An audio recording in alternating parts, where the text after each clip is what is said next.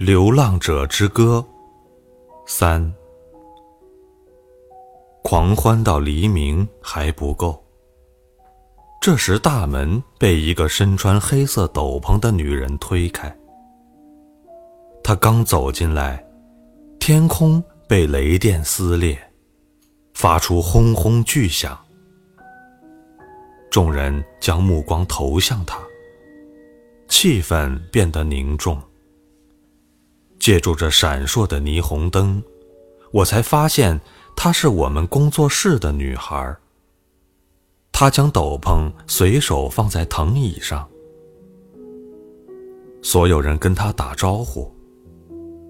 我总记不清她到底是叫 Noemi 还是 Agat。我喜欢称她为巫婆。她身穿墨绿色长袍，一头红色的长卷发披散到后背。白的发灰的皮肤，雀斑点点。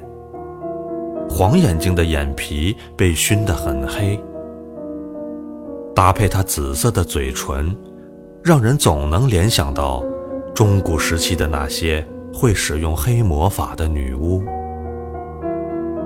她竟然也来到鲍丽娜庄园。我还记得我们的当代艺术画展。他在大厅里铺满泥土，藤本植物在墙角铺满，还有荆棘和石楠花。大厅墙上放映着一位不知名女子的投影视频，她在空中快速旋转。巫婆穿着白色鲨鱼骨衬衣，他拿着工具在地上画起了炼金术阵型。就像还原一个撒旦教女巫的仪式。其实，如果深入了解女巫的历史，可以追溯到欧洲当时基督教对妇女的迫害。女巫之锤，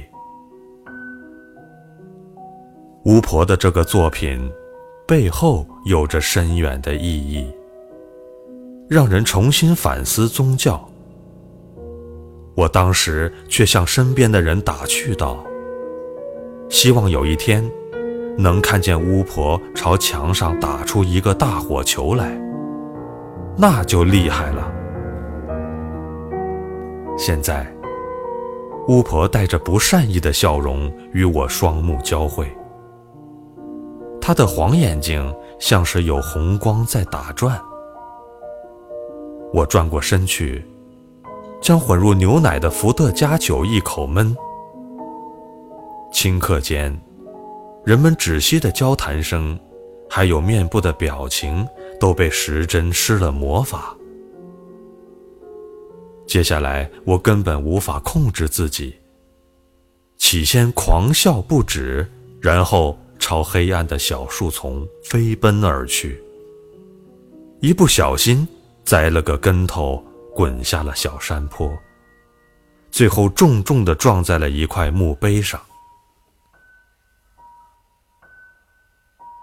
我从黑暗寂静的空间中挣脱出，起身发现躺在一个毛毡上，马黑娜和庄主坐在一旁的破旧沙发上，两人头靠着头，正在看幻灯影播放的《老人与海》的动画。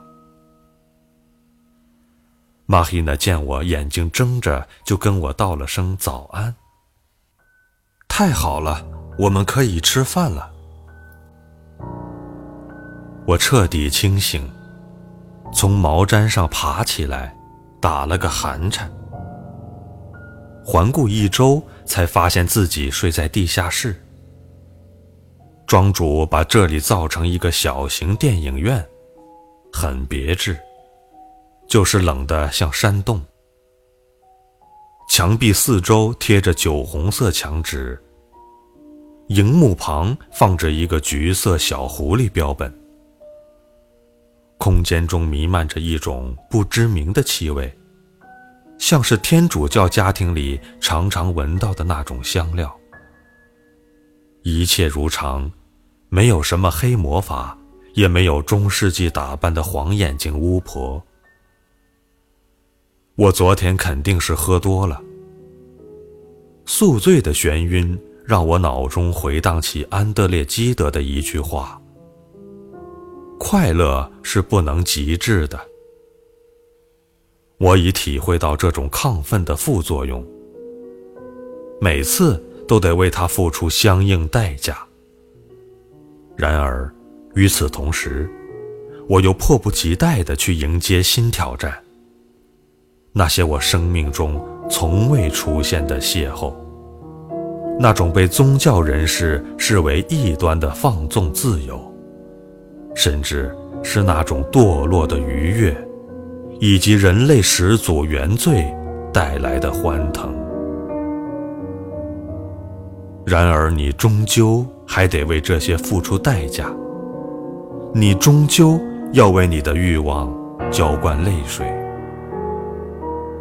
两个声音纠缠着宿醉感，互相碰撞所发出的阵阵巨响，让我头痛欲裂。